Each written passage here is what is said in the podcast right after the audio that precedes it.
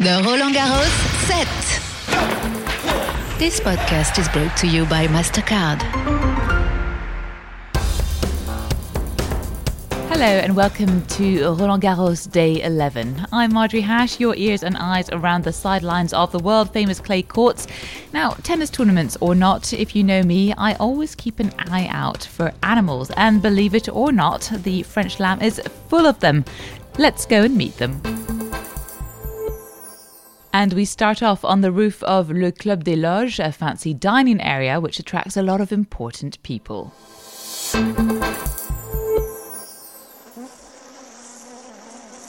An element of Roland Garros that has been creating a bit of a buzz since 2015 is uh, the court's beehives. And there aren't just one, there's like some 20 situated around uh, Roland Garros. And we've met head honcho.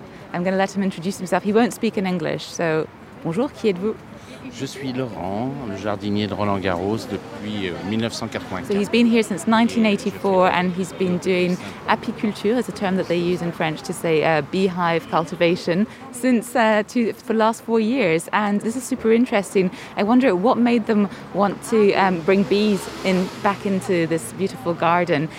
C'est surtout une demande de la fédération qui nous a demandé il y a cinq ans euh, si ça nous. So yeah, he used to look after all the plants, and he also had to deal back in the day with all the uh, pesticides and insecticides. And when uh, the federation came over to him and said, "Look, this is what we want to do," he was interested in dropping all those chemical products and bringing nature back to its first form. Le stade est propice à ce genre de choses. Hein. On a, So apparently, Roland Garros is an ideal spot because there were already other insects such as crickets who were there, but and also I need to go and find out more about that rabbits who were imported from the Bois de Boulogne. So it's a very, very live and well and alive spot here in Paris. I want to find out more about the bees. Ah non, c'est c'est nous les, les gens qui le utilisons. So we're the abusers in the way because they do all the work and we get to enjoy the honey. Dans l'autre, c'est plutôt le contraire. So can we buy the honey? Non, on ne- n'achète pas le miel.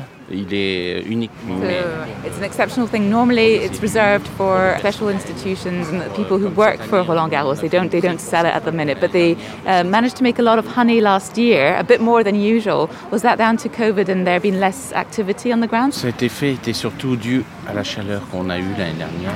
The heat. Parce qu'à partir du mois de mars, euh, on a eu euh, un très beau temps. So apparently, it's not the like diminishing of pollution that uh, helps. It's the fact that during lockdown, people had more plants on their balconies, and so these were super excited. They were going to have a little love party in everyone's flats, I think. So that's exciting. Ça c'est assez excitant du coup de, de voir cette progression. Ah oui, ben, cette année, euh, l'année dernière, 750 kilos au lieu de 200, euh, ça, ça fait beaucoup. So 750 kilos were produced compared to the normal 200, and so they had stocks and stocks that they were brought back to their atelier where they use a sort of like centrifuge power, so to get to let get the honey out. That's incredible. I know bees are vital to the world's ecosystem, and it's something that's been put forward more and more. And can you tell us a little bit more about that? Les abeilles permettent euh, bah, aux fleurs d'être euh, butinées. Les fleurs font des, des graines, euh, et que ce soit les fleurs ou les légumes, tout ça. Donc elles, ont, elles sont là.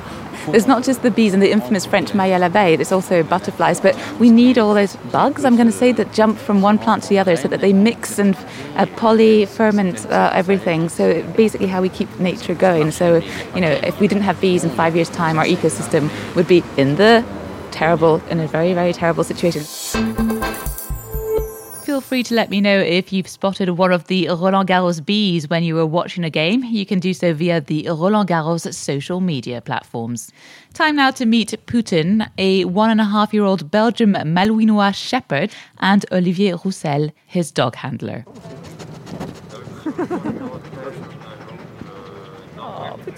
Now, I should point out that freshly trained poutine is named so after the Quebec dish involving chips and cheese and not the Russian head of state. This pooch can be seen strolling around the courts of the French Slam, and I recently tagged along to find out what happens on patrol. Viens au pied, au pied. Poutine, viens au pied. Son père a travaillé ici. His father used to work here, and now it's his son who's taken over. Première pour moi, mais c'est sympa. This is a first for me, but it's nice. Essentially, we patrol all the big public spaces and also the spaces where the players stay. Sinon, il y a aussi une partie sensibilité. C'est en fonction des zones sensibles. It's really about covering the sensitive zones around the courts and the locker rooms, as well as delivery spots, bag control, and the media areas. Et ensuite, on est aussi sur les accès livraison, euh, toute la partie entrante, donc euh, sur les portes grand public. Alors son, son travail, sa mission euh, engagée sur Roland Garros. His euh, job at Roland Garros is to deal with potential terrorist threats. Involving explosive devices. On a euh, quatre chiens engagés euh, sur le tournoi. We have four dogs on rotation at this event every day, Et qui permettent aussi euh, des, des rotations, puisque le chien euh, travaille à peu près euh, 30 minutes. with a changeover between canines every 30 Et minutes. après, il y a un relais effectivement qui se fait par le deuxième chien. Donc on arrive à couvrir la, la journée par rapport à ça. How do you select the canines who will make the cut to become a sniffer dog? Euh, les chiens sont sélectionnés euh, Through en fait, par le games, we assess their determination euh, and how balanced they are psychologically. Sounds like the ball boys and girls games to select them. La petite particularité aussi sur le tournoi, c'est qu'en fait les chiens The dogs that are selected to work on this tournament des chiens qui sont récompensés avec une balle, are ones that have not been trained with a ball reward system. Gêner et générer des problèmes. Needless to say, it would be problematic if the dog was interested in playing with balls here. and I know some dogs, the ball is like their favourite thing ever. The sniffer dogs are required to undertake the investigation of suspicious or unattended bags. Now, be careful not to forget your own bag somewhere on the grounds. Around three or four unattended bags are reported each day, and on a day that does not feature big groups of children, I can let you imagine what it'd be like in that case. Of course, 99% of the time they are all completely fine, but better safe than sorry, and luckily for us, our canine pals have an incredible sense of smell. On va peut-être faire la... So special training for abandoned bags. Don't leave your bag unattended is the, the key word. Là, d'un son je lâche un peu liberté au chien en fait, par lui-même, parce que ça, ça devient, euh, on va dire, une hygiène de vie chez lui. En fait, la détection est, est basée I'm letting the dog choose where he goes. It's an organic way of working. It's a bit like he's playing detective. Putin has decided to head to an information stall.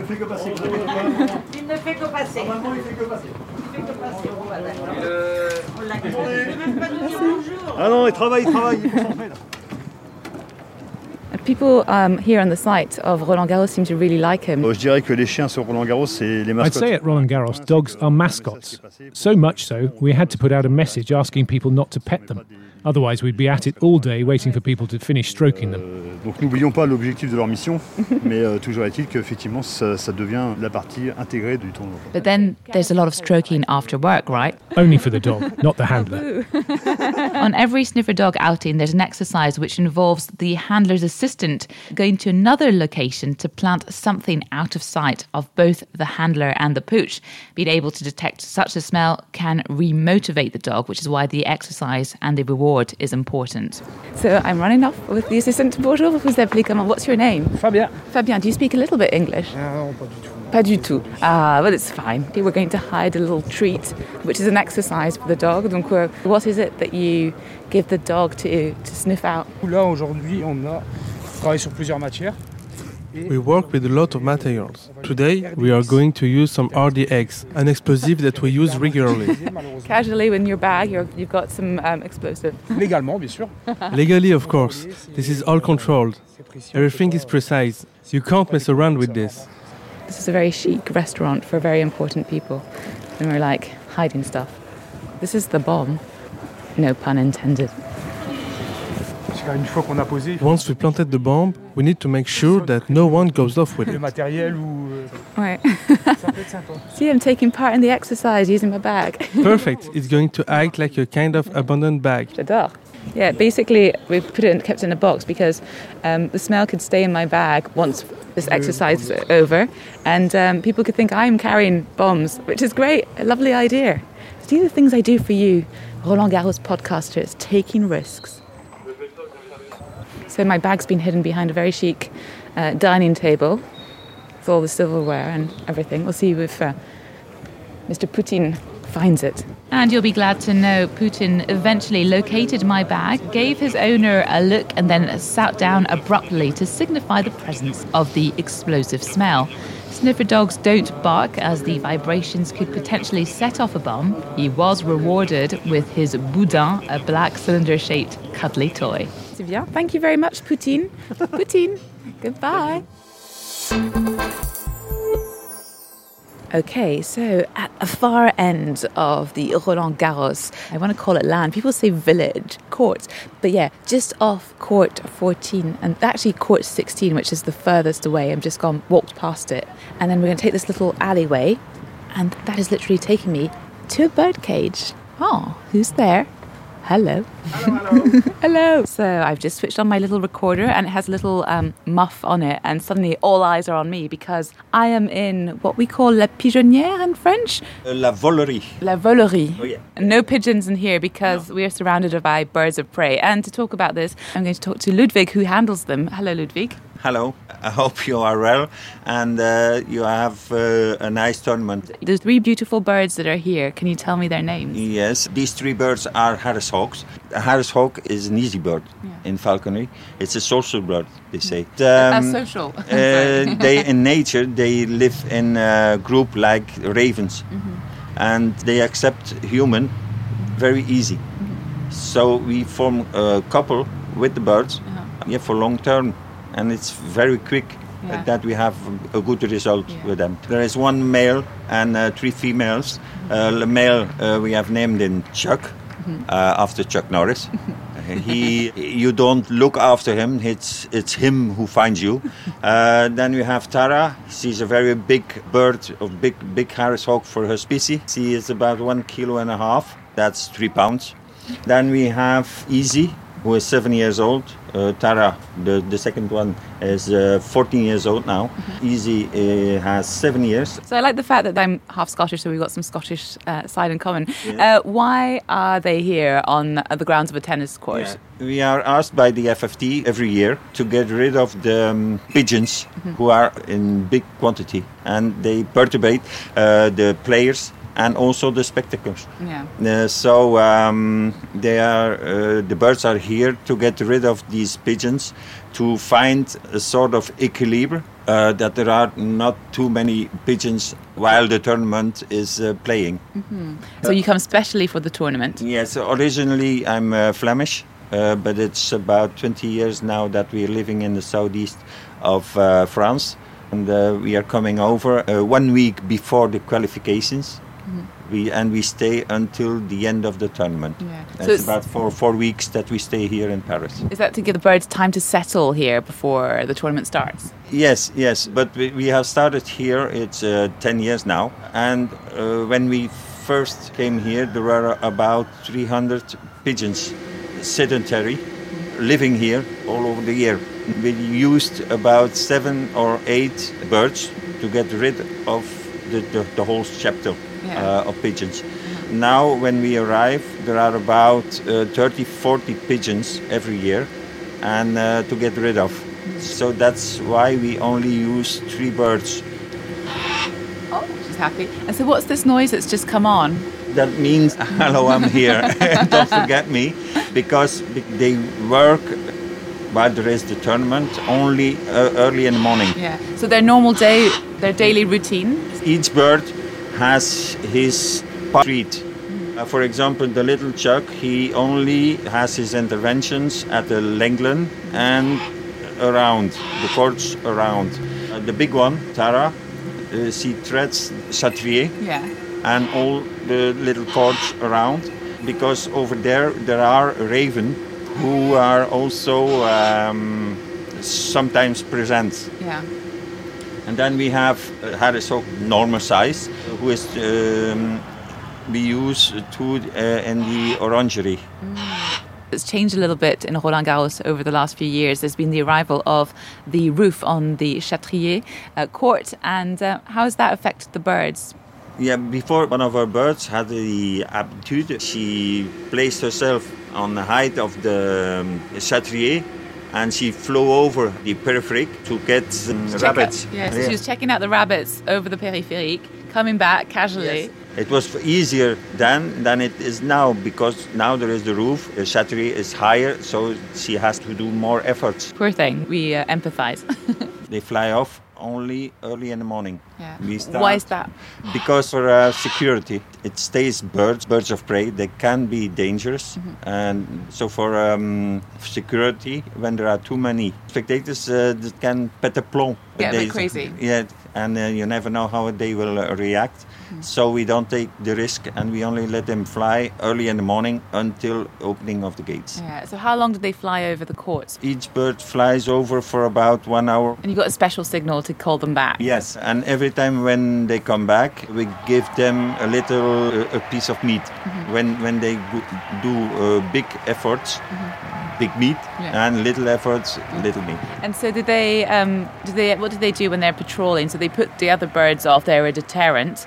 But do they? Um, do they ever catch any other birds? Or Uh, no, it's uh, we are only here to get rid of them. It's by their um, presence, uh, they create uh, insecurity. Mm-hmm. So the the pigeons instinctively fly off. And so once you've done the outing in the morning, the the sort of fly out in the morning, Yes. uh, you come back and then they ch- chill out for the rest of the day, Yes, basically. yes, yes, Yeah. yes. It's like in nature. They only fly off for about an hour. Mm-hmm. Yes, sometimes less to feed themselves, and after that they are branched in, in a tree or to pass day and night. I like the fact that Roland Garros is very involved in the ecosystem here, Yes. and it's both on the soil level with the arrival of bees a few years ago Yes. to help, you know, pollinate differently. Mm-hmm. So this is a good addition. It's very, I'd say, organic way of getting rid of the pigeons mm-hmm. and ensuring. Yes. that you know no one gets hurt. Yeah. Yes, that's uh-huh. the, the meaning. Every being has the right to live somewhere. It's, it's a long-term process. We know. The FFT knows also, Mm-hmm. but at the end there is a result that satisfies everybody. Oh, well, thank you very much for talking me through this.